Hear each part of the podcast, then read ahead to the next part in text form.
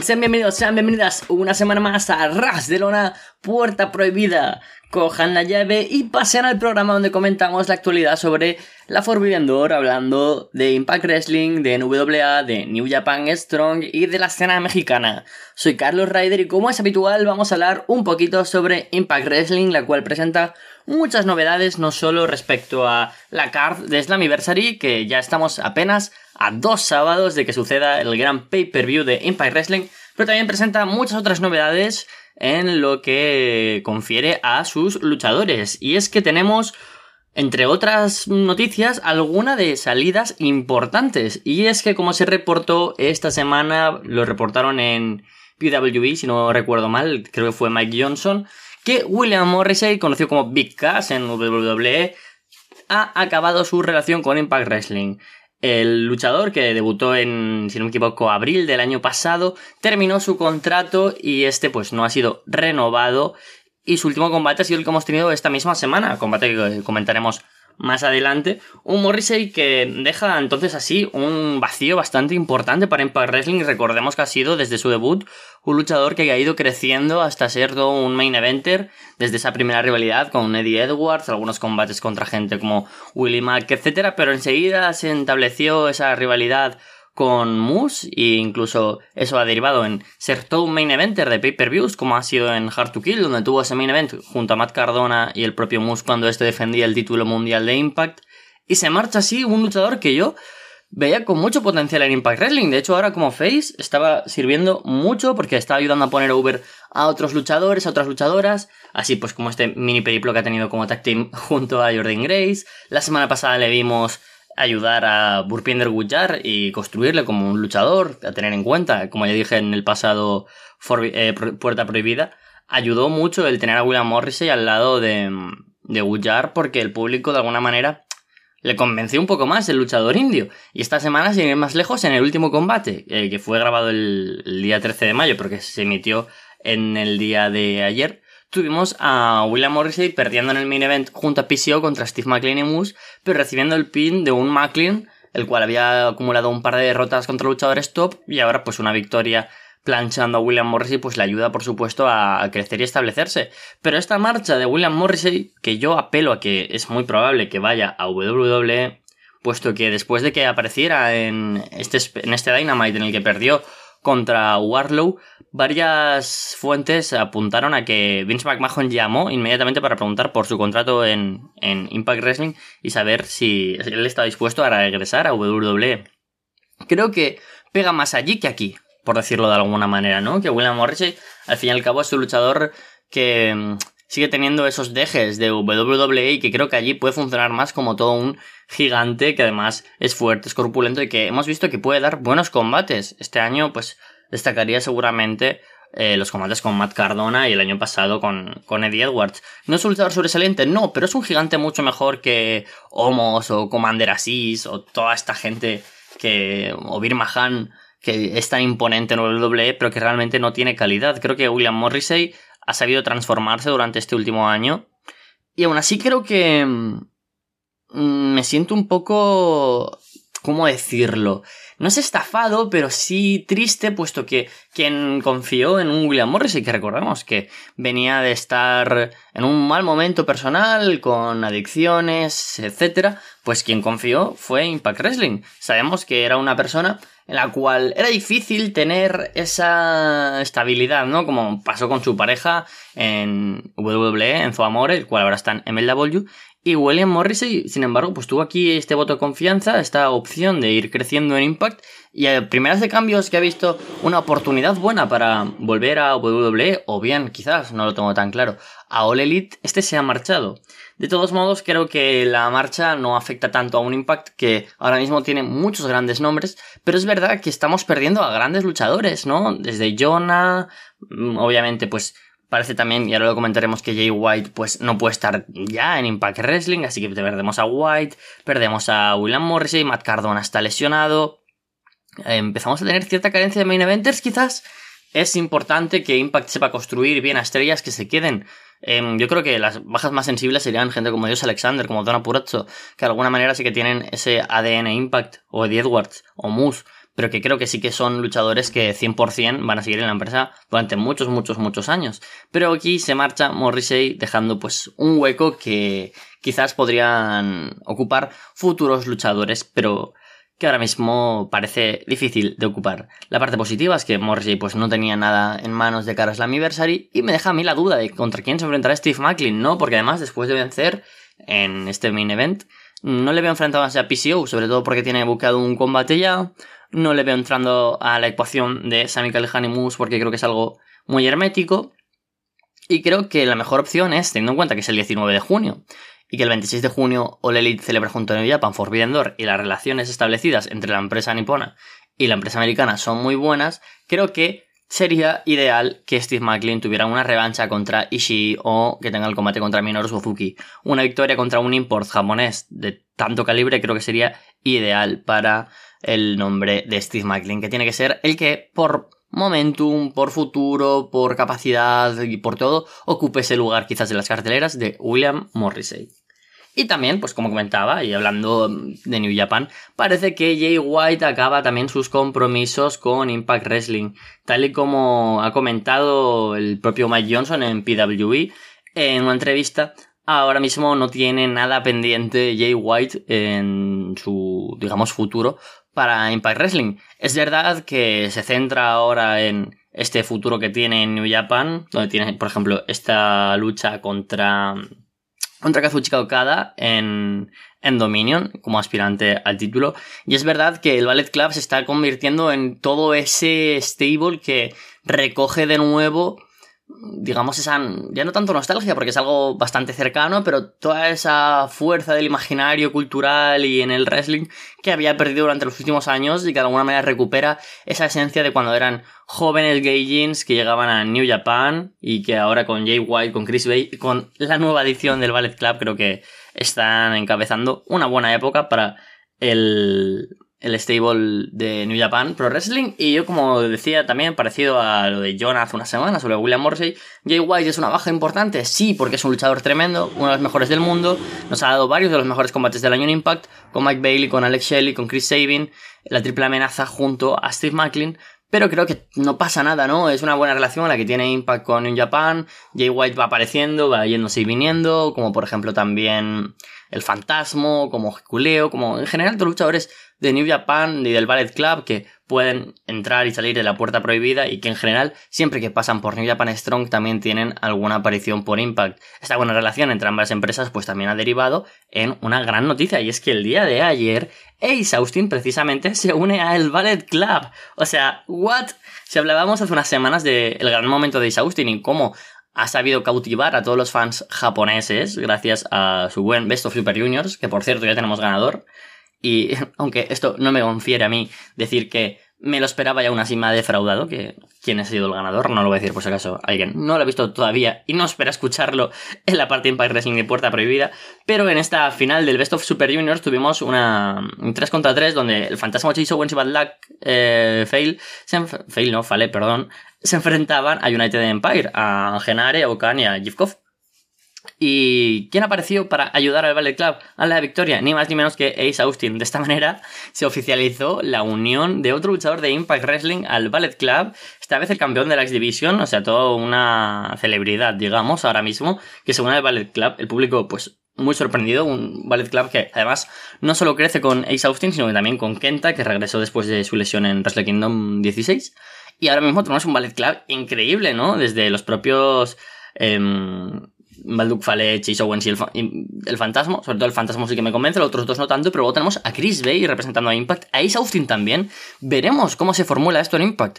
¿Formarán tag team? ¿Veremos a Ace Austin desvinculado del Ballet Club y solo como el inevitable en, en Impact Wrestling? Veremos cuando regrese Madman Fulton, si este se acabará uniendo también al, Ballet Club, al stable de New Japan. Son muchas cosas, muchas incógnitas, pero creo que es interesante para New Japan, evidentemente. Ace Austin con 25 años es uno de los mejores luchadores de Estados Unidos dentro de los Super Juniors. Y es evidente que siempre que puedan, ahora que de nuevo están las fronteras abiertas, estamos viendo a gente desde Freedoms, a gente de New Japan, gente de All Japan, viajando a Estados Unidos y viceversa de Pro Wrestling Noah, por supuesto, y es interesante que ahora, pues, que New Japan está acercándose también de nuevo a que luchadores de Impact estén ahí, porque lo primero da una visión internacional mayor, y es evidente que con la calidad que hay en el ring y en el producto de New Japan, aunque a veces no esté en sus mejores momentos, tener al campeón de la X Division en el producto de la empresa japonesa es idóneo. Además, si puede formar parte de las tappings de New Japan Strong como parte del Ballet Club,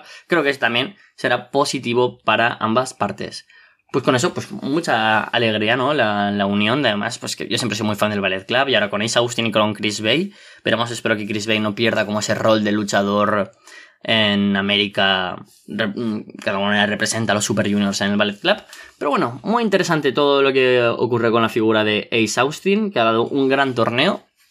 Y después de hablar pues, de las marchas de Jay White, de William Morrissey y de esto de Ace Austin, vamos a hablar de las novedades en la cartelera para Slammiversary. Y es que tuvimos un impact con varias cosas que podemos comentar rápidamente, que también creo que son importantes, pero que no voy a pararme tanto a analizar y dar mi, punto de vista. Por ejemplo, tuvimos en el opener a Mia Jim venciendo a Savannah Evans, una buena primera victoria para Mia Jim, que la establece como esa luchadora potente que es capaz de vencer con agilidad y con más técnica luchadoras más fuertes que ella y que de alguna manera pues establece los distintos roles que habrán dentro de ese Queen of the Mountain. Luego tuvimos em, también algo que fue interesante y es que Kenny King venció a Blake Christian y me sorprendió porque pensaba que ganaría Blake Christian y ganaría ese spot en el último ITX match que estaban jugando en Slammiversary. Pero no, victoria para Kenny King en un buen combate donde de nuevo Blake Christian siempre que ha han impactado muy buenos combates.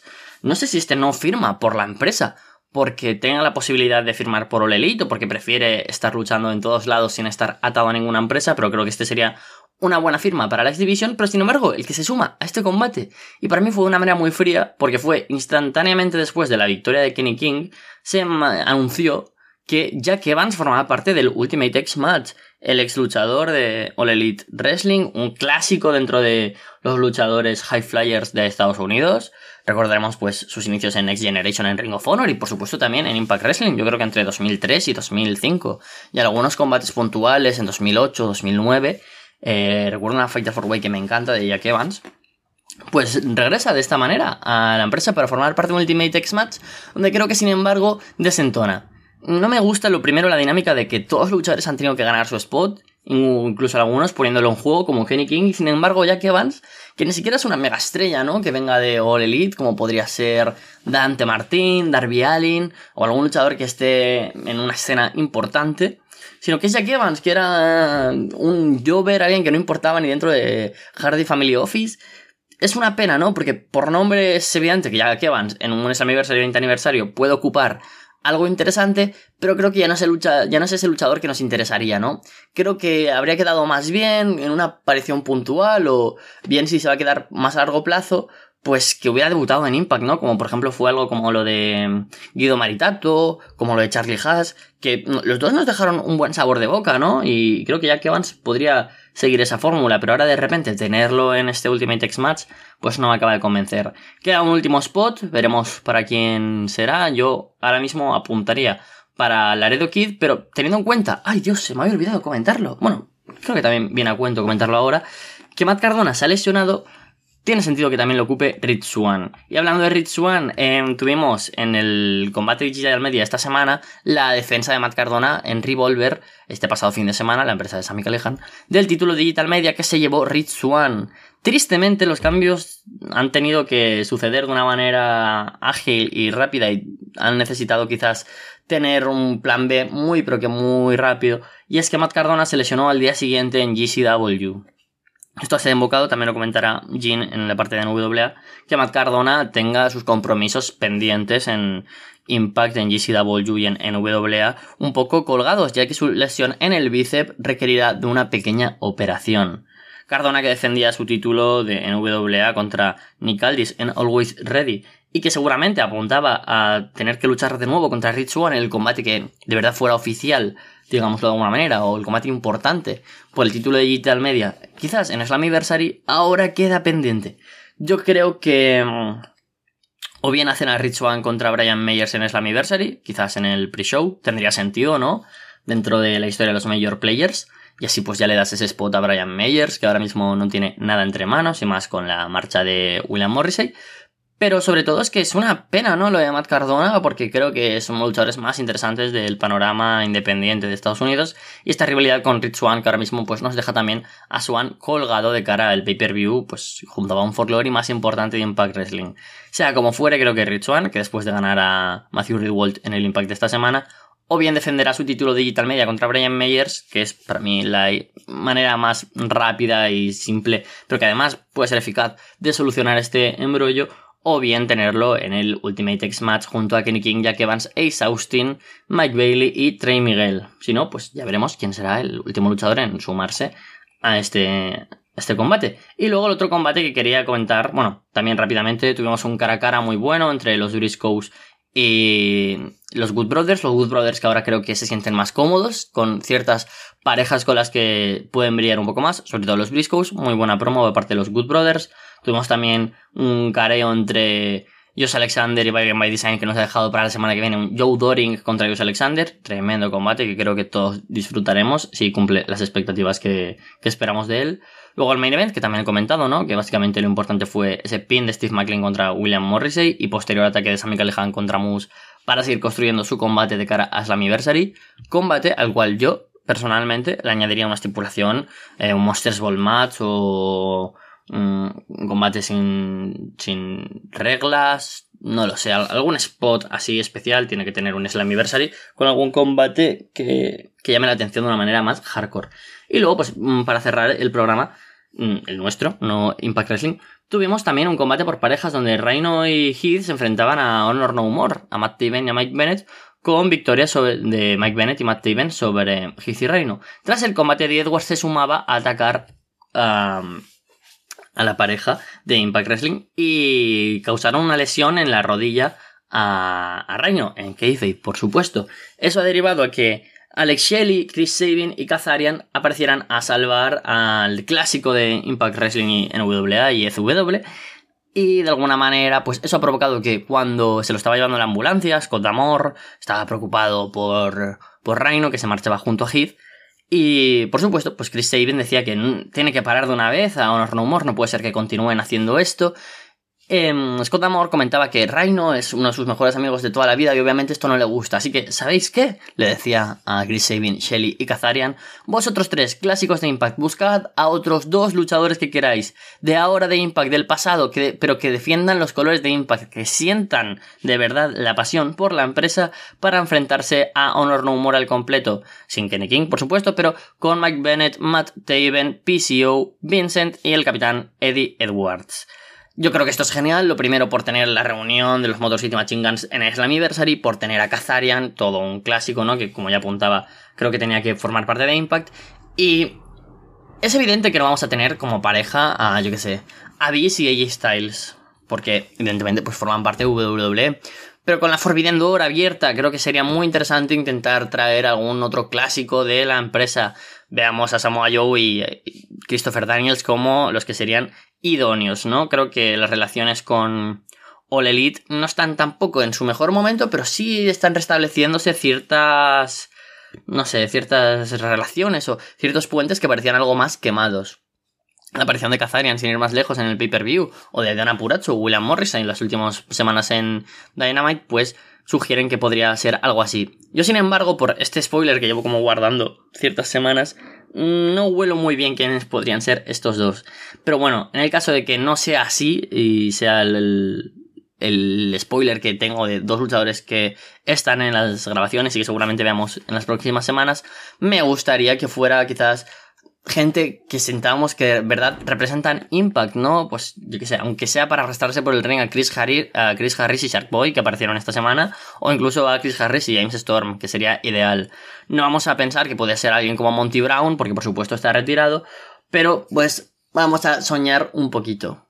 Con todo esto, y esta cartelera es la Anniversary que suma a Jack Evans y el combate entre los clásicos de TNA barra Impact contra Honor No More y todas las novedades respecto al roster de luchadores de Impact Wrestling, me despido hasta la semana que viene. Chao, chao. Muy buenas, soy Game y esto es Arras de una puerta prohibida una semana más con lo mejor de New Japan Strong, la división norteamericana de New Japan Pro Wrestling y es que nos trajo un episodio muy entretenido el pasado sábado 28 de mayo. Y sí, un show que no fue de los mejores de New Japan Strong, pero sí dejó cositas interesantes, evolución en personaje, eh, equipos imponiéndose y mostrando cosas de cara a futuro. Entonces, sí, un programa que dio bastante, eh, nos dio contenido in ring y nos dio contenido para futuro y otras cositas. Entonces, sí, empezamos a hablar sobre ello. El show arrancó con una lucha entre Stray Dog Army contra eh, el equipo de Fred High, Kevin Knight y de DKC. Y qué comentar sobre esta lucha que eh, tengo debilidad por la Stray Dog Army, Bateman, Brown y Misterioso son un trío interesante. Y siempre dan un aporte, un aporte extra a New Japan Strong, siempre dan una lucha de tríos destacadas, siempre tienen una buena tónica entre ellos, tienen una buena química, una buena manera de actuar. Y aquí eh, pues nos dejan varios detalles de cara al futuro. Por, por algún motivo, Frey Yehai está completamente enfadado con Bateman y le está atacando continuamente durante la lucha. Se va por él y está, lo tiene entre ceja y ceja a Bateman. Y está cada dos por tres provocando durante la lucha. Así que quizás tendremos un futuro Bateman contra Frey lo cual me llama bastante la atención. Eh, sobre todo por ver más a Frey y que el pobre pues lo tienen como en un segundo plano cuando debería ser algo de lo destacado de Strong, en mi opinión. Eh, y sí, una lucha entretenida donde, lo, donde Knight y DKC son los que más eh, brillan en el ataque, son los que más tienen presencia en el ring por parte de su equipo. Y son dos o tres apariciones simplemente para eh, atacar a, a Bateman. Y son Knight y DKC los que tienen que cargar con el peso de la lucha y me parece una buena decisión. Ambos son carismáticos. Knight es, un, es el atleta definitivo y DKC tiene ese carisma especial que, y ese buen hacer en el ring esa mejora que va teniendo poco a poco. Y sí, una lucha en la cual eh, el grupo de Bateman consigue distraer, ¿no? Ataque Hill clásico, consigue eh, reducir a, Kevin Knight atacando la espalda. Hay un momento que me gusta mucho que es el Springboard, eh, Springboard Moonsault, ejecución genial de, Misterioso para reducirle. Y sí, la cara en la recta final parece que DKC está cerca de victoria con un diving lariat, eh, leg lariat para, para cuenta 2. Intenta levantar a Brown para golpearle con los chops de karate, pero aparece Misterioso, consigue ayudar a su compañero. Misterioso ejecuta un diving leg drop. Barre Brown hace la cuenta de 3. Victoria para Stray Dog Army que sinceramente lo merecen y que me gustaría que lo refuercen de cara a hacer algo, ¿no? Están aquí en Strong para tener protagonismo y deberían tener protagonismo de cara a la escena titular a ver si consiguen poco a poco eh, ir hacia en esa en esa dirección hacia el campeonato Strong eh, evento principal tenemos un breve mensaje. Big Damo eh, retando a Tomohiro Ishii que tuvieron encuentro, tendrán encuentro en el próximo show del sábado, en 4 de mayo. Y Damo recuerda que derrotó a Ishii en 2015, hace 7 años, en el Red Pro y quiere vencerlo porque es la persona a la que hay que vencer, ¿no? Es el hombre de, New Japan, el hombre al que hay que derrotar para ver que uno merece algo y pues quiere conseguirlo. Es una promo en la que se muestra algo Gil, pero sí con una fuerza interesante, así que tengo ganas de ver eso. Lo siguiente que tuvimos fue un encuentro individual, Black Christian contra David Finley. Este fue un encuentro que me sorprendió para bastante Black Christian. Fue una, buena química. Finley que llega a ver, esto es lo que tiene de emitir un show que está desfasado con, lo que está pasando en New Japan, ¿no? Y están hablando de, no, Finley está cambiando, ha desaparecido Finn Juice de, de New Japan Strong, no sé qué. Y claro, ya sabemos qué ha pasado con Judy Robinson. Esto fue antes de Capital Collision, bueno, antes de, creo que fue antes del debut de, de Robinson como Rock Hard, eh, eh, como parte del Ballet Club. El caso es un Finley que se muestra bastante más agresivo durante la lucha y es Blake Christian el cual tiene que remontar y queda como un buen underdog. Eh, Christian consigue tener una gran ejecución, algo que quizás le había faltado en Strong, en su presentación Strong, pero está aquí eh, magnífico. Aquí está, aquí luce al punto a lo que tiene que hacer y todo le sale, todo le sale. Que tiene alguna secuencia divertida la lucha, como aprender, ¿no? O sea, me, me encanta que la gente en, dentro de un encuentro aprendan, aprendan de la tónica, o vaya, si me está pegando 20 veces con derechazo, quizá tenga que protegerme con del derechazo, ¿no? Y no que lo aquí en la lucha, digo la lógica. Y aquí pues pasó algo lo mismo, ¿no? Eh, intenta... Eh, Finley está intentando reducirle con los backdrops, eh, intentar reducir a Christian. Christian responde, transforma un backdrop en un crossbody.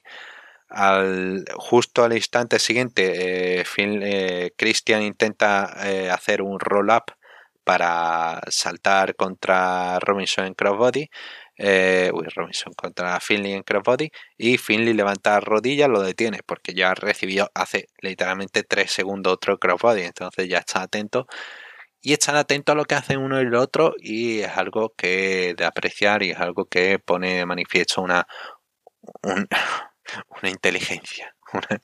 Una, inteligencia en la presentación, que no sean eh, personas bobas, ¿no? que no sean meros objetos que están simplemente intercambiando movimientos y se siente como una, una lucha y se sintió como una lucha. Eh, Cristian, eh, ya digo, gran ejecución. Hay un momento en el que Finley duda de aplicar, de golpear con el Sileilas, con el Makelele. Y Black Christian aprovecha para contraatacar eh, contra, pero contraataca, vaya, deja a Finley entra en la tercera cuerda apoyado, salta en Springboard 450 y queda brutal, queda brutal el momento. Eh, al final Christian salta, salta en el, como lo denominamos? El, el, es el salto de las cuerdas, el típico que haces para que te atrapen y te golpeen, ¿no? Es el salto a la nada, sabes que no va a saltar nada, no va con intención de hacer un movimiento, simplemente a saltar. Y lo atrapa eh, Finley en el aire, acid drop, remata con el trash panda, con el con el a rodilla, cuenta 3, victoria para David Finley. David Finley parece que va a atacar a Black Christian con el con el pero no le da la mano, estrecha mano, enseña respeto y tenemos segmento tras en la cual David Finley habla. Eh, que comenta que Christian le recuerda a un joven Will Osprey que ve mucho futuro, pero que él se ha llevado la victoria y ya lleva 8, casi 8 años en New Japan. Solamente ha tenido éxito por equipo y lanza una advertencia. Le da igual cuál sea el título, Strong, Never, Estados Unidos, Mundial, va por todo y tienen que estar en alerta. Y sí tengo ganas de ver eh, qué puede salir de este nuevo David Finley y qué proyección le pueden dar. Tengo ganas de ver si puede seguir en Impact. Eh, me, me, parece que sería una figura interesante ¿no? para proyectar en Impact. Eh, de cara a ese George Alexander, de cara a ese campeonato mundial y una cara interesante para con este regreso a Japón. Entonces, sí, eh, son cositas, son detalles que me, gustaría ver y que me dan ganas a seguir viendo el show.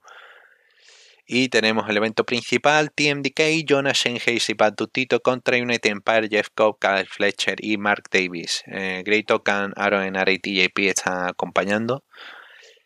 Y es una lucha que bastante, bastante divertida. Me...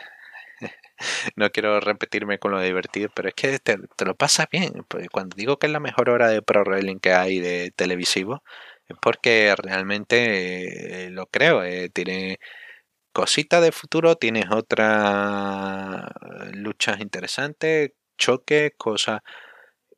Pues sí, es algo que, que de verdad que define mucho a New Japan Strong y que no da main event como esto, que en el cual siguen jugando con la idea de ese Jeff Cobb contra Jonah. Eh, al principio hacen el amago, ¿no? Como, oh, Cobb y Jonah, ya lo hicieron en el pay-per-view en Capital Collision, y aquí lo vuelven a hacer, bueno, chocan al final, terminan eh, peleándose en interferencia, acaban en el ring y terminan chocándose con un doble crossbody y salen, se marchan peleando tras bastidores. Así que por amor de Dios, quiero tener ese Jeff Cobb contra Jonah, por amor de Dios, quiero que, que se dé. Y es money match, es money match para Strong. Y sí, un encuentro entretenido donde los que brillan sobre todo es Fletcher Davis y también eh, Shane Hayes, otro protagonista de lucha. Hayes tanto en el tanto en el selling como en esa explosividad que tiene, que es magnífica, que me gustaba tanto de TMDK cuando hacía equipo con, con Nichols. Y Sí, es que no, no tengo más que, decir que es un encuentro que realmente recomiendo. Son como 14 minutos, se pasa muy rápido. 5 eh, minutos se pasan, y a los 5 minutos me lleva a sorpresa porque prácticamente no había pasado nada, pero había sido totalmente entretenido. Y lo máximo que había pasado es que se estaban intercambiando TNDK a. Eh, em, que United Empires estaban intercambiando a Hayes que lo estaban levantando con el delay suplex. Y sí, un encuentro ágil donde el protagonismo pasa a ser esa buena presentación para Fletcher y Davis, en los cuales se muestra eh, bastante ponente, sobre todo Davis consiguiendo equilibrar la situación, equilibrando la lucha tras que Fletcher reciba todo, todo el castigo de sus rivales eh, resta final caótica donde pasa de todo, eh, diferente interferencia. Al final los Open consiguen neutralizar a Tito, eh, doble super kiki para su casa. Y se quedan con el bueno de, de Shenhei, al cual le remata con el fidget spinner. Así que tenemos esta historia eh, entre Aussie Open contra eh, Shenhei, que tras la lucha se encara contra ellos. Y tras lo que vimos en Capital Collision, pues parece que ahí tiene otro money match, ¿no? Tiene otro encuentro interesante, TMDK, eh, Shane Hayes y Mikey Nichols eh, contra Aussie Open. Es una lucha muy interesante que sí, que puede generar también mucha atención para New Japan Strong. Tengo mucha ganas de ver ese choque y si organizan pay-per-view, vaya. Son, ya con esas dos luchas ya me están vendiendo pay-per-view. Jeff Cobb contra Jonah y Aussie Open contra TMDK. Ya me están... Son, son, son claras luchas de, de, talento y de, de, cosas que vas a ver que no te vas a arrepentir. Al final, eh, United Empire celebran aquí tras la lucha todos juntos y Okan dice, no, esta es la nueva fuerza del grupo con Davis y Fletcher. Y eso era el objetivo, ver a David y Fletcher como nuevos miembros fuertes, potentes, establecidos de United Empire. Y sí, con ganas de ver qué le depara el futuro y qué, más podemos tener. Brevemente, eh, quería hablar sobre, sobre la grabación en Ignition, en la cual eh, tendremos bastantes cosas interesantes. Eh, está confirmado Freyeja y contra Bateman. Eh, está eh, una lucha entre Jonah contra Taylor Russ para ir calentando motores. Hiroshi Tanahashi y Yuya Emura contra Jay White y Hikuleo. Otro encuentro interesante por las ramificaciones que puede tener y por eh, la presentación que puede tener Jay White aquí si llega como campeón mundial, ¿no? Y si una posibilidad Hiroshi Tanahashi como... Porque esto se grabará después de Dominio. Entonces Puede que Hiroshi Tanahashi llegue presentándose como retador al campeonato mundial. Y sobre todo el gran anunciado eh, debut de Negro Casas en New Japan Strong. Eh, Negro Casa haciendo equipo con John Fuego, Adrian Quest y Lucas Riley contra Máscara Dorada, Red Narita y David Finley. Y no puedo imaginar una mejor lucha para presentar a Negro Casa. Decir, tiene talento joven, tiene talento ágil, tiene talento inspirado en Negro Casa y tiene, no sé, esto puede ser magnífico, puede robarse el show, puede robarse el show perfectamente. Tengo mucha ganas de ver esto y tengo estas grabaciones pintan a ser eh, otro otra cosa muy interesante de ver aquí en New Japan Strong, de verdad. Eh, hay que seguir echándole un ojo al programa. Y con eso creo que me despido. Era breve anotación. Nos vemos la semana que viene con ese encuentro entre Tomo Hiroshi y Big Damo. Saludos, hasta la próxima. ¿Qué tal amigos de Arras de Lona, Puerta Prohibida? Gusto en saludarlos desde México, su amigo Chava Rodríguez. Ahí me ausenté una semana por causas de fuerza mayor ajenas a uno. Ahí ahorita se los comentaré un poquito más a detalle. Sigue la actividad, puede ser que una semana con cosas interesantes, pero no tan fuerte como lo que se vendrá con Triple Manía y una función que creo que era de las más atractivas del Consejo tuvo problemas técnicos, quejas de los usuarios y lo comentaremos. Pero en cuanto a cuestión independiente, contenido nuevo de AAA, el Consejo tiene actividad, entonces hay material para comentar esta semana. Empiezo hablándoles de AAA, su programa semanal, parte de las grabaciones que tuvieron en Monterrey, en el Show Center, con un campeonato de mujeres, otra de varones, un tanto raras las combinaciones, porque juntan talento local, están metiendo independientes. Creo que se está dando cuenta en el caso de las mujeres que es un roster pequeño, aunque pues se ubica a La Hiedra, a Shani, a Fabia Apache, necesitan darle variedad. Vamos a hablar con este programa que tuvieron a través de la cadena Space. Probablemente a la brevedad estará completo en redes sociales y demás. Ya el canal de AAA nuevamente con la oportunidad para los aficionados en el extranjero de México, viendo la perspectiva, de ver el contenido por una cuestión legal. Y ahí lo celebraron bien redes que pueden ver el contenido. Y abrió el programa con la mejor lucha que eso puede ser un tanto contraproducente, perder audiencia, en donde Commander, Baby Extreme y Dulce Canela derrotan a, Dinámico, Látigo y Emperador Azteca. La mayoría de estos luchadores, parte de la nueva generación de talento, no solamente en AAA, sino independientes, se conocen, combate dinámico, con lances. No podemos calificarla como lucha del año, pero logra eh, mantenerte entretenido. Gana el equipo de Baby Extreme Commander con una plancha de dulce canela y dejaba gratas sensaciones para lo que sería más adelante con dos manos a mano de mujeres, algo que pocas veces se ve en la empresa. Antes el torneo, bueno, Reina de Reinas era un torneo de una noche, se le daba el campeonato a la ganadora y ya después se convirtió en el cinturón femenil, por así decirle, dentro de la empresa. vimos un combate de gente que no trabaja de forma regular con AAA, en este caso Seuxis en contra de Susie Love. Eh, Seuxis que cuando estuvo en el consejo en su mejor momento, yo creo que era la mejor luchadora de México. Tuvo una lucha de máscaras en contra de Princesa Suhei que fue muy bien desarrollada la rivalidad. Y a la fecha, no solamente yo, sino otros aficionados creemos que esa lucha debió de haber sido la estelar en ese aniversario.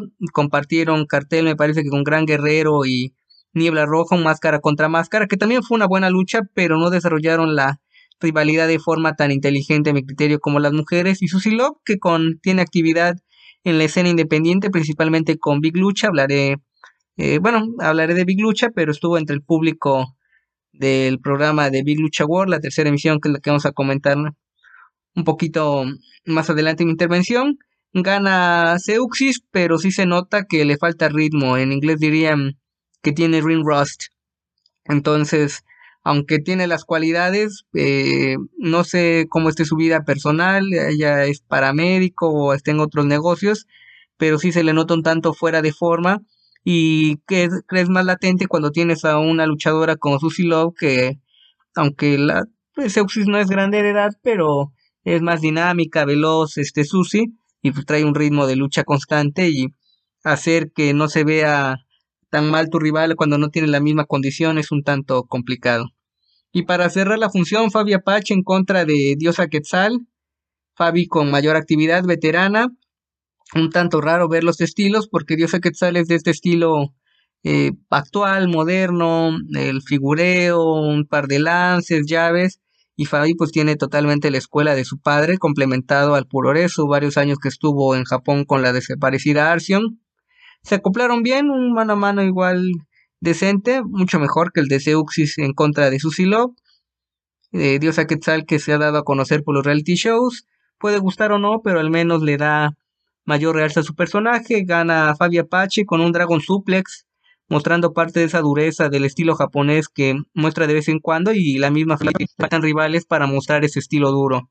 Ahí tuvo un par de incursiones en años pasados a Yako Hamada en AAA y decía que Fabi que pues, le gustaría que la ponieran contra Yako para mostrar el estilo duro y de la lucha femenil japonesa, pero pues no se dio. Entonces eso es al menos lo que les voy a comentar esta semana de AAA. Vamos con el Consejo Mundial función de martes y antes de que comience con el Consejo mencionarles que la semana pasada contraté la función por la final de la Copa Junior. Por la gente que estuvo presente en la nena mencionan que es de las mejores funciones en lo que va del año, un combate más extenso de, perdón, un programa más extenso de lo habitual, pero falló la transmisión a través de la plataforma Ticketmaster.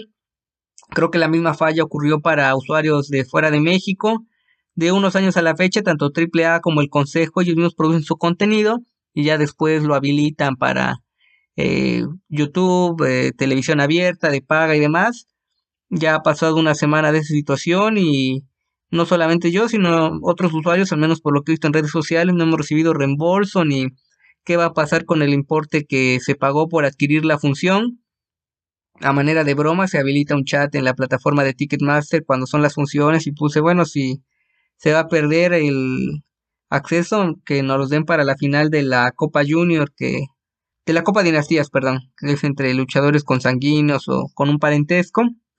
Y yo creo que pues me tomaron la voz o eh, no sé qué habrá pasado, entonces esperar qué pasa con Ticketmaster. Ya se habían reportado fallas, a mí he contratado los servicios en distintas ocasiones y cuando termina un evento fuerte, pues por lo general es cuando hago mi intervención para el programa. Y pues una lástima que lo que se considera de los eventos destacados pues se haya perdido. No sé si habrá influido al tema de, derechos de autor, transmisión, porque creo que si en mí operara la decisión al otro día en el canal de YouTube, vámonos, pondría la función completa eh, para la audiencia, pero a veces no es tan fácil, la cuestión económica, entonces ahí ya externo mi queja como usuario comentarista. Y este martes eh, vamos con una función, esta la pueden ver gratuita. Ah, no sé cómo estén los temas de derechos en otros países, pero al menos se puede ver en la plataforma de Marca Claro. Los días martes, doble lucha de campeonato nacional, que fue lo atractivo. Y empezó la función con una lucha de tríos entre Minis, Full Metal, Mercurio y Olímpico. Derrotan a Fantasy, Caligua y Pequeño Magia. Cuando pueda ver esa función con los inconvenientes que le dije, eh, la comentaron a detalle, pero en esa función Mercurio retuvo el campeonato nacional mundial mini de el Consejo Mundial en contra de Angelito y lo invitaron al grupo de Volador Junior, los depredadores, y en esta lucha ya entró Mercurio con esa imagen característica de los depredadores. Combate interesante, mm, podríamos decir que un opener o lucha, aquí en México decimos calientalona, eh, decente, pero sin llegar a lo que se vio hace un par de semanas en una lucha de veteranos y nuevos talentos que de ahí derivó a la lucha de campeonato en la defensa de Mercurio en contra de Angelito, pero cumple y creo que el formato una caída le da cierto dinamismo con la cuestión de que quiero pensar que por ser día de entre semana y que no se empalme la transmisión con otros eventos de marca claro, una transmisión corta de dos horas, siendo que las funciones del consejo son de poquito más de dos horas, entonces se nota cierta premura por ajustarse a los tiempos. Después Disturbio, Graco y Nitro derrotaron a Eléctrico, Oro Junior y Robin. Un combate mejor que el que abrió la función, rudos jóvenes. Algunos, en el caso de Graco, creo que merecería mejores oportunidades, igual que Disturbio. Se ha notado su compromiso con la empresa. Robin, con menor peso, se nota más ágil, algo en favor del representante de la familia Alvarado. Y después vino uno de los combates más destacados de la noche, Silueta retuvo el Campeonato Nacional Femenil en contra de la magnífica, luchadoras representantes de la escuela de Jalisco, magnífica, luchadora de segunda generación, su padre, una leyenda, el Gran Cochís, parte del homenaje a dos leyendas con sede en Guadalajara. Gana silueta con un suplex alemán, un combate lento por momentos, se nota la técnica de la magnífica, pero creo que necesita una mayor condición, recursos para ponérsele a la par a... Bueno, más que recursos, porque los tiene, sería quizá más condición física y ritmo. Y creo que el tiempo pues no ayudó para acoplarse a eso que les mencionaba del formato de dos horas. Después, lucha de eh, felinos, algunos, Lupante, Panterita del Rin y Guerrero Maya Jr. superan a Cancerbero, Luciferno y Pólvora. Creo que aquí lo más destacado fue la reacción del público, ya con el ambiente de la lucha de mujeres, estás eh, tomándote unas cervezas, ya avanzó el reloj y todo. Combate entretenido, nada fuera del otro mundo, y que dio paso a las luchas principales, donde los ingobernables, versión Consejo Mundial, para no entrar en polémicas actuales, Ángel de Oro, Niebla Roja y Terrible derrotan a Místico, Negro Casas y Star Junior. Buen combate. Creo que aquí podemos decir que ya el punto de cierre de la función fue lo más destacado, junto con la lucha de mujeres por el campeonato nacional femenil. Creo que los ingobernables demuestran que son uno de los grupos a vencer dentro de la empresa. Y Star Junior, que aunque cae derrotado, se nota su ahínco por mantenerse en sitios estelares. Y para cerrar la función, en revancha, luego de que eh, Soberano no pudo continuar hace un par de semanas, también en martes, la lucha por un golpe en la pierna, mencionó que no lo dejaron continuar por prevención porque tuvo la misma molestia de una lesión que lo alejó por meses del ring, ya con pruebas y todo, nada más quedó en un golpe, tuvo actividad en viernes, posterior a eh, aparente lesión en martes y la revancha en contra de Templario. Quiero mencionarles que al menos la mayor parte de la función la vi en vivo, tuve que dejar la transmisión por cuestiones personales y ya cuando la retomé a través de YouTube, hay un par de casi un minuto, menos de un minuto, que se va negros durante el combate estelar. Y son de esos detalles que, bueno, si es la transmisión en vivo, pues no lo puedes solucionar, pero ya que se queda grabado, lo editas o quizá pones el combate completo a través del canal del Consejo Mundial. Digo, son ideas, detalles a cuidar. Muy buena lucha, también, y perdón por ser reiterativo, pero esa cuestión del tiempo, pues el ajustarse, ir a eh, no tratar de salir de ese rango les creo que afectó, pues esa lucha pudo haber sido un poquito más extensa, pero no por ello mala. Buena dinámica, castigos, se nota la escuela de ambos y una defensa más para Templario. Creo que se posiciona de esos casos de rudo con estilo técnico. Eh, la escuela que tiene de último guerrero es notoria en sus movimientos, pero creo que Templario sigue dando de qué hablar en la empresa y da gusto un talento joven comprometido en ser un elemento estelar. Y termino hablándoles de lucha independiente, Big Lucha, que tiene ahora un programa semanal llamado Big Lucha War. Quizá tiene referencia a lo que en su momento era WCW War, Worldwide creo que era, ahí en los 90, no estoy muy seguro, ahí luego si me mandan un mensaje o algo lo comentamos a detalle.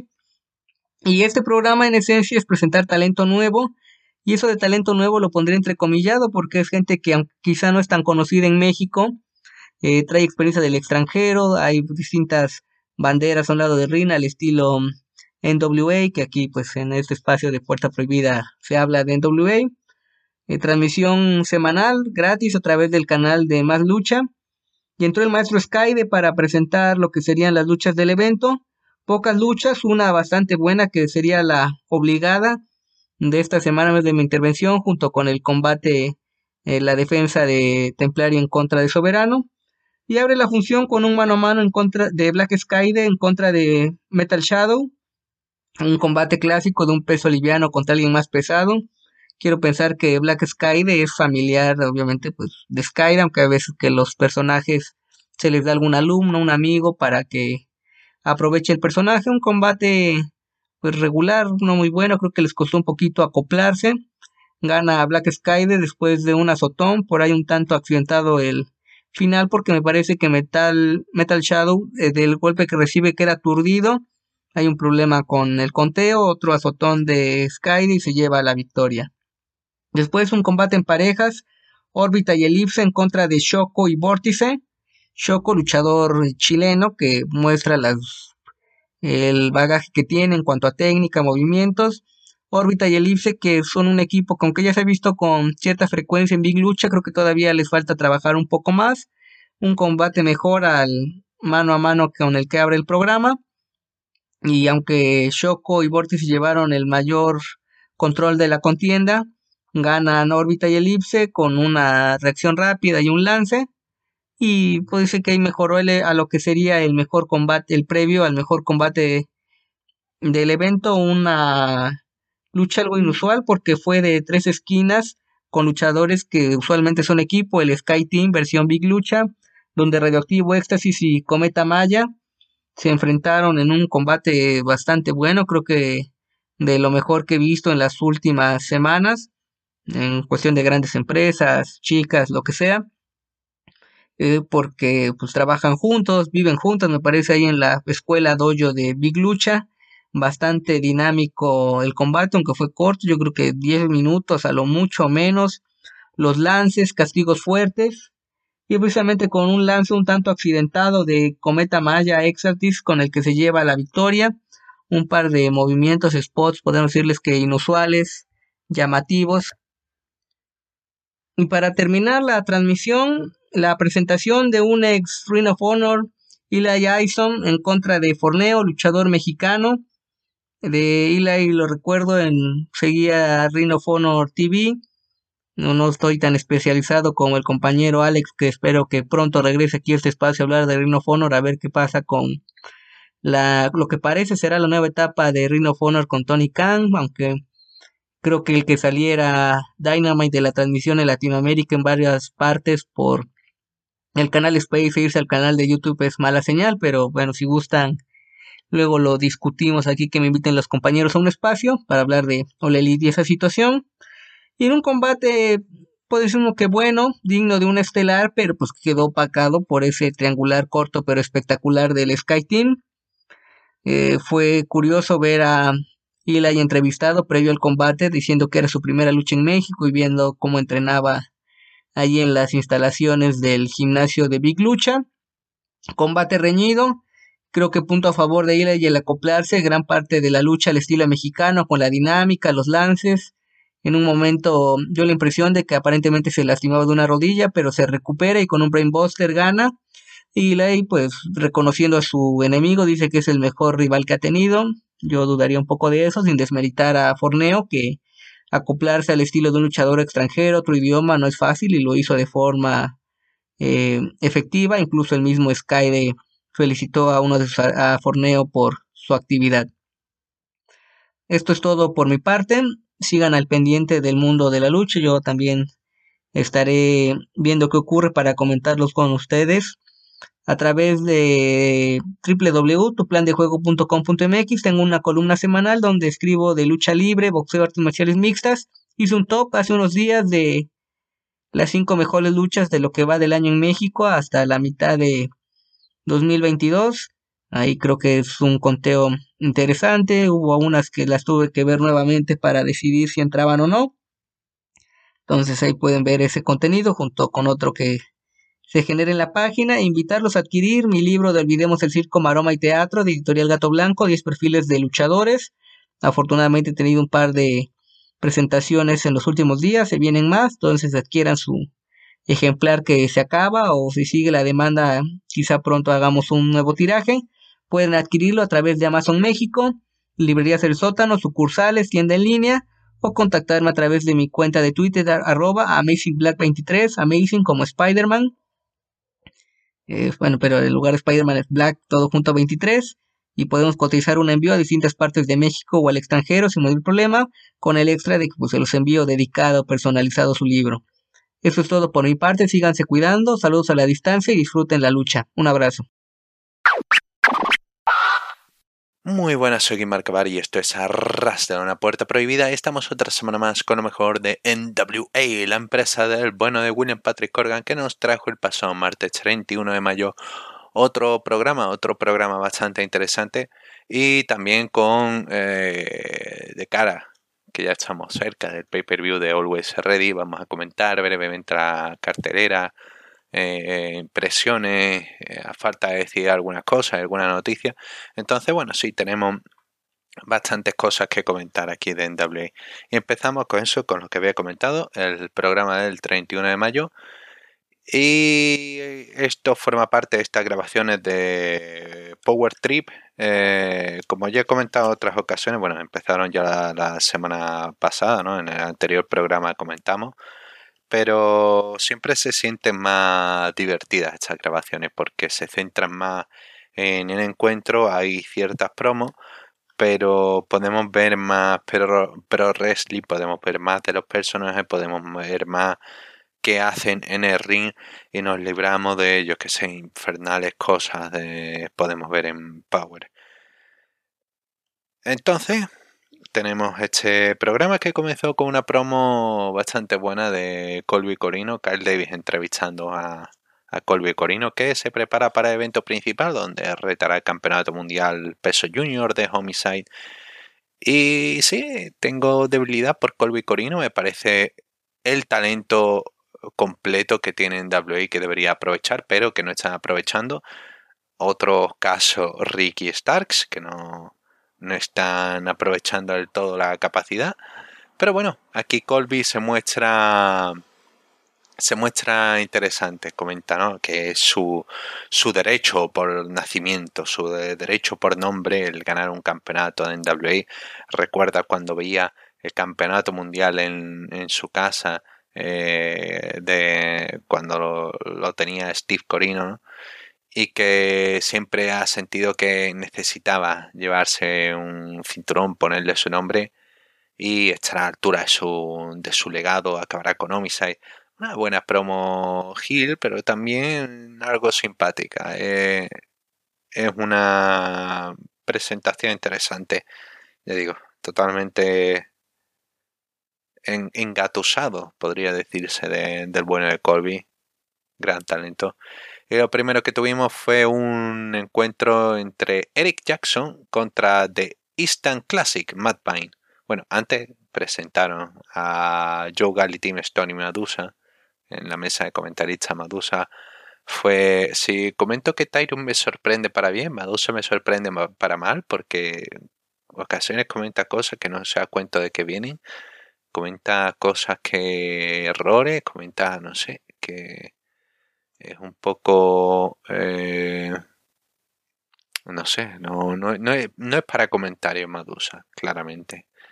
Bueno, sobre este encuentro, eh, Eric Jackson contra Matt Pine. Eh, Jackson es un talento joven que viene de Pro Wrestling Amateur o fútbol americano, no me recuerdo bien, creo que era Pro Wrestling Amateur. Uy, pero Rally Amateur. Y Matt Vine, que viene de OVW, veterano allí. Y. oh, Dios mío, cómo se nota que OVW es un sitio infernal porque Matt Vine, para ser veterano, que lleva años, al menos siete años de experiencia, y es tan verde como el bueno Eric Jackson que está comenzando ahora. De hecho, Eric Jackson tiene más tiene más potencial que Matt Vine. Matt Vine se muestra como un talento, eh, no sé, de hace 30 años, por lo menos. No, no tiene no tiene carisma, no tiene selling, no tiene, no sé, un completo cero a la izquierda.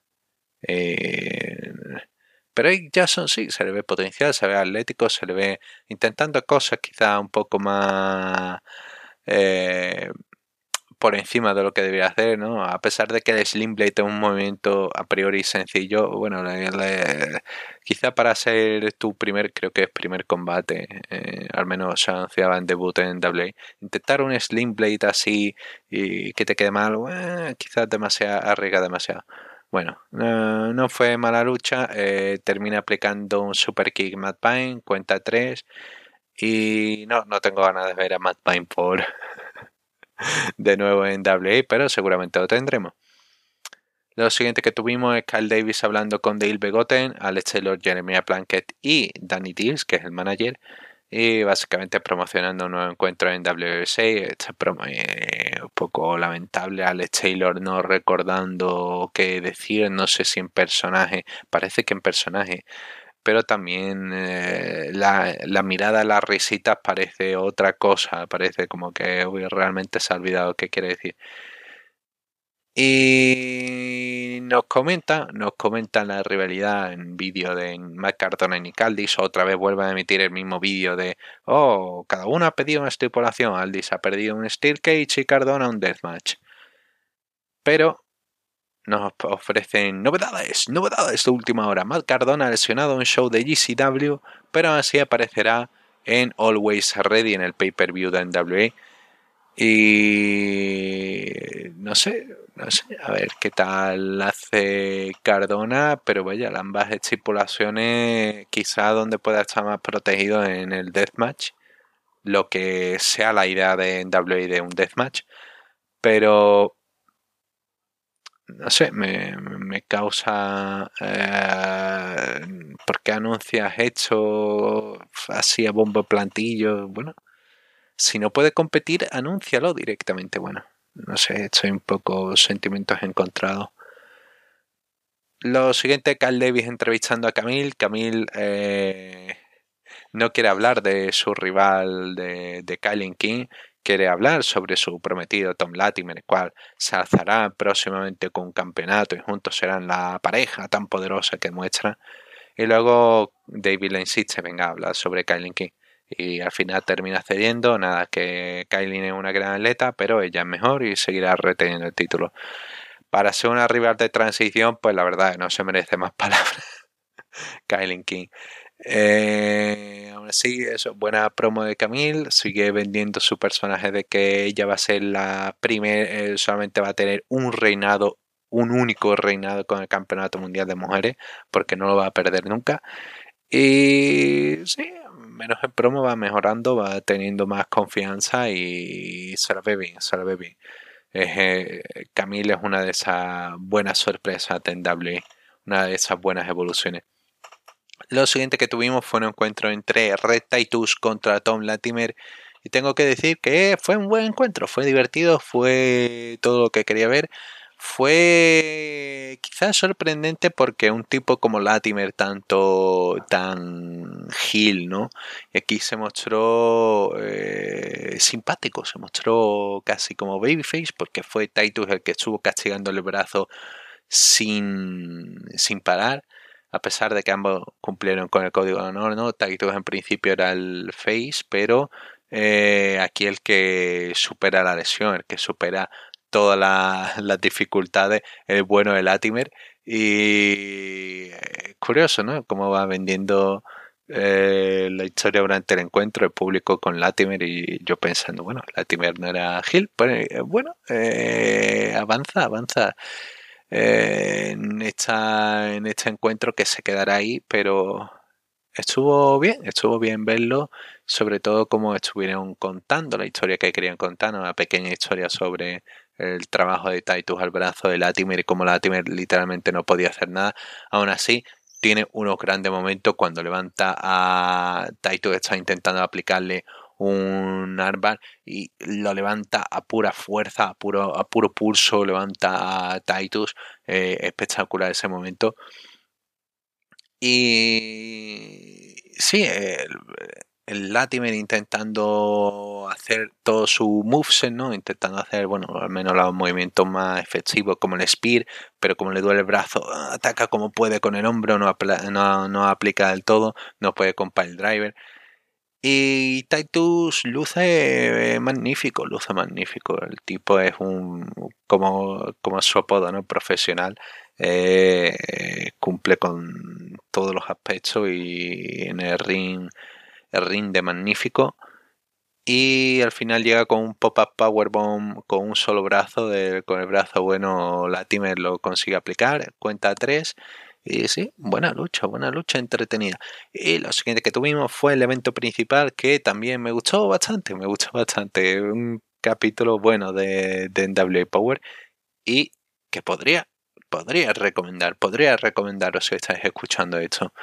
Si estáis todavía siguiendo las locuras semana tras semana que, que voy narrando de NWA, esta recomiendo Homicide contra Colby Corino porque es una lucha en la que eh, Colby se muestra más confiado a la cuenta, se muestra como no, no puedo perder esta.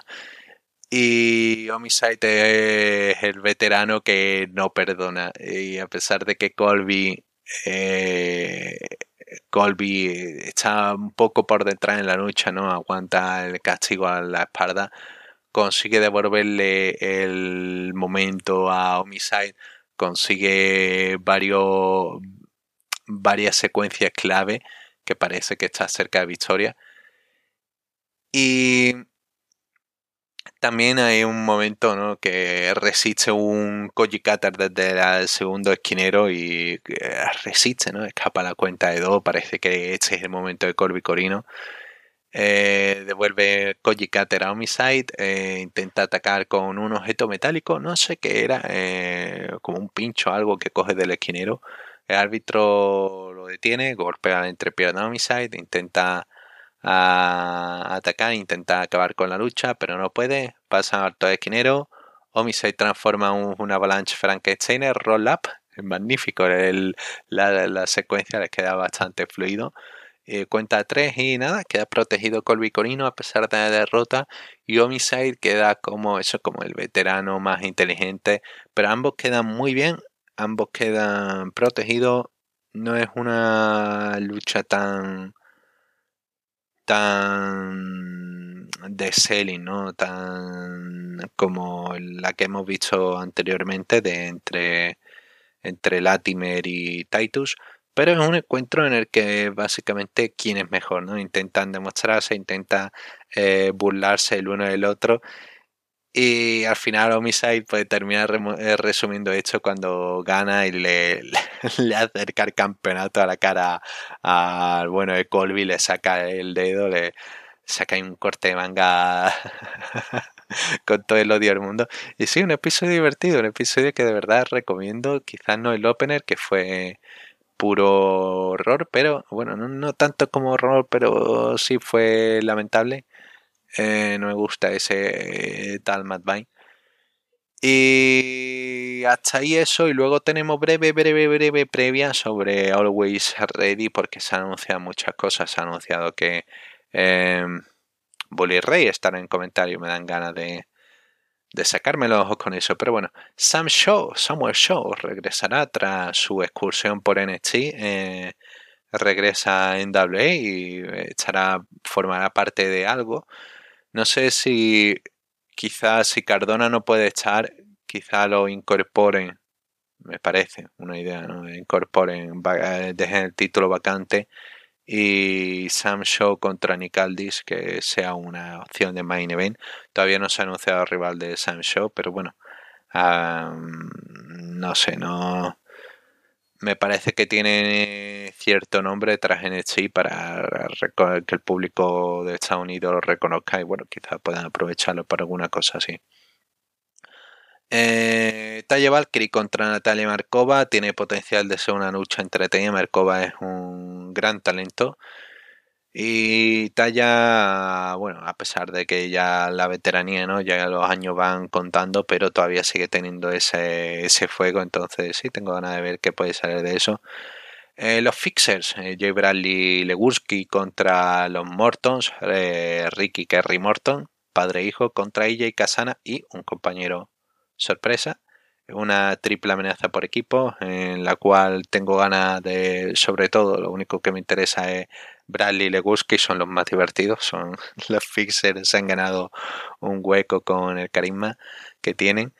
Eh, Trevor Murdoch contra Stevens es una lucha que no quiero ver, pero que, bueno, está ahí, existe y será supuestamente la última lucha de Stevens, a pesar de que literalmente todo te indica que no confíes en Aaron Stevens, todo te dice en NWA que no confíes en Aaron Stevens, el mismo presidente de NWA te dice no confíe en Aaron Stevens, de hecho seguramente no sea su retiro Aaron Stevens, de hecho como su retiro, claramente ningún portal de noticias informará esto como su retiro, ¿no? No.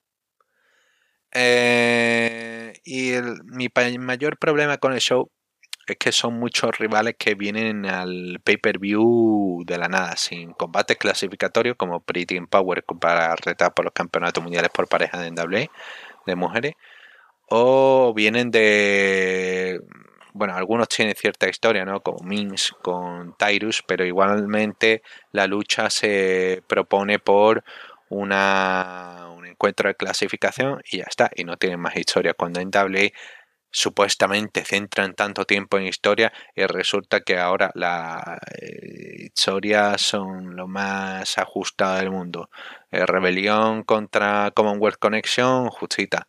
Eh, Hex contra Pretty Power, cero. Bueno, tuvieron una lucha, pero ya está.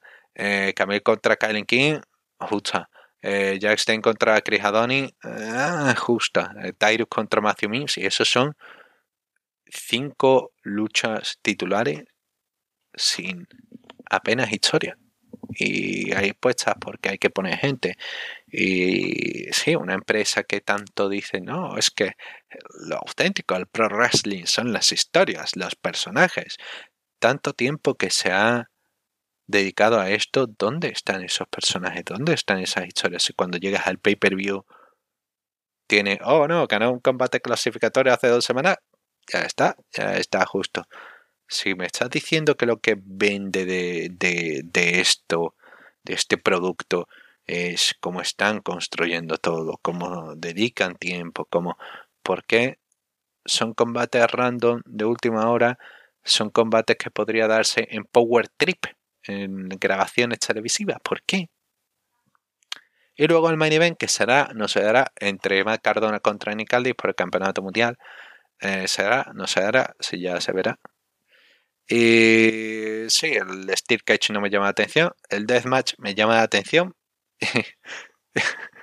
por lo que la bizarra que puede salir en el sentido anglosajón de la palabra, por lo raro que puede darle ahí la, vuelta en WWE con deathmatch y que sea solamente un hardcore. Ah, usado una silla. Deathmatch. oh, Dios mío, está sangrando Matt Cardona. Deathmatch. Lo que puede salir de su idea de Deathmatch, eh, espero que confío en Cardona, confío en Cardona, no confío en Nicaldis. Nicaldis es más su, cuando escucha hablar, su tradicionalismo. Entonces, como vea un tubo fluorescente, uy, uy, uy. Pero confío en Matt Cardona y si hacen un deathmatch que sea un algo similar al deathmatch, ¿no? Pero bueno, eso es mi resumen rápido, ligero de, de, Always Ready, porque es que literalmente no me da para más. No tiene más. No han dedicado más esfuerzo en el pay-per-view. Puede que tengan. Tienen sus shows en YouTube con gente hablando cuatro horas sobre cosas que no sé qué hablan, pero son cuatro horas hablando, entrevistando, y no sé qué hablan hablarán cosas, pero no sé qué hablan del pay-per-view porque el pay-per-view llega y podría haber sido perfectamente a Crockett Cup donde eran encuentros aleatorios porque bueno, son un torneo, era un torneo, son encuentros del torneo y bueno, eso rellena un día, ¿no? Pero esto es Always Ready, pay-per-view único, quieres que la gente pague por esto y tu mayor atracción para que la gente pague por esto es simplemente porque tiene caras y no las historias en las que estás desarrollando en tu show televisivo. Entonces, esto es en doble, este es el estado. Y ya con esto cierro y no voy dando más vueltas en círculo. Muchas gracias. Hasta la semana que viene a ver si, si comentamos lo que haya de NWA y si hay alguna noticia respecto al evento principal. Un saludo, hasta la próxima.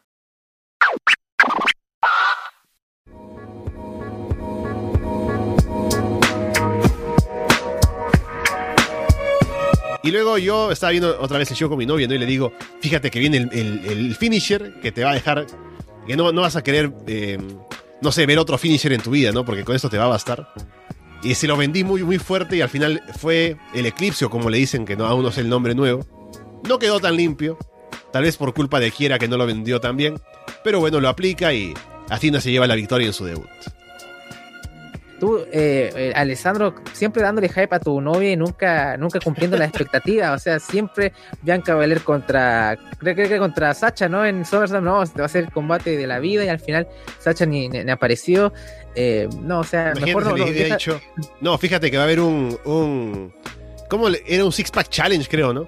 Mira que Sasha Banks y Naomi van a estar, ¿no? Quédate aquí a ver, a ver Raw conmigo, ¿no? Y al final no presentan, no dejan el título de parejas en, en, la oficina de Vince y no, no van al show. Pero sí, con mi historial no me sorprendería que me toque así. mi amor, estoy emocionado, Punk contra Tanahashi, no, no puedo esperar, cosas así. Solo decir que Kiera me parece que lució bien, o sea, como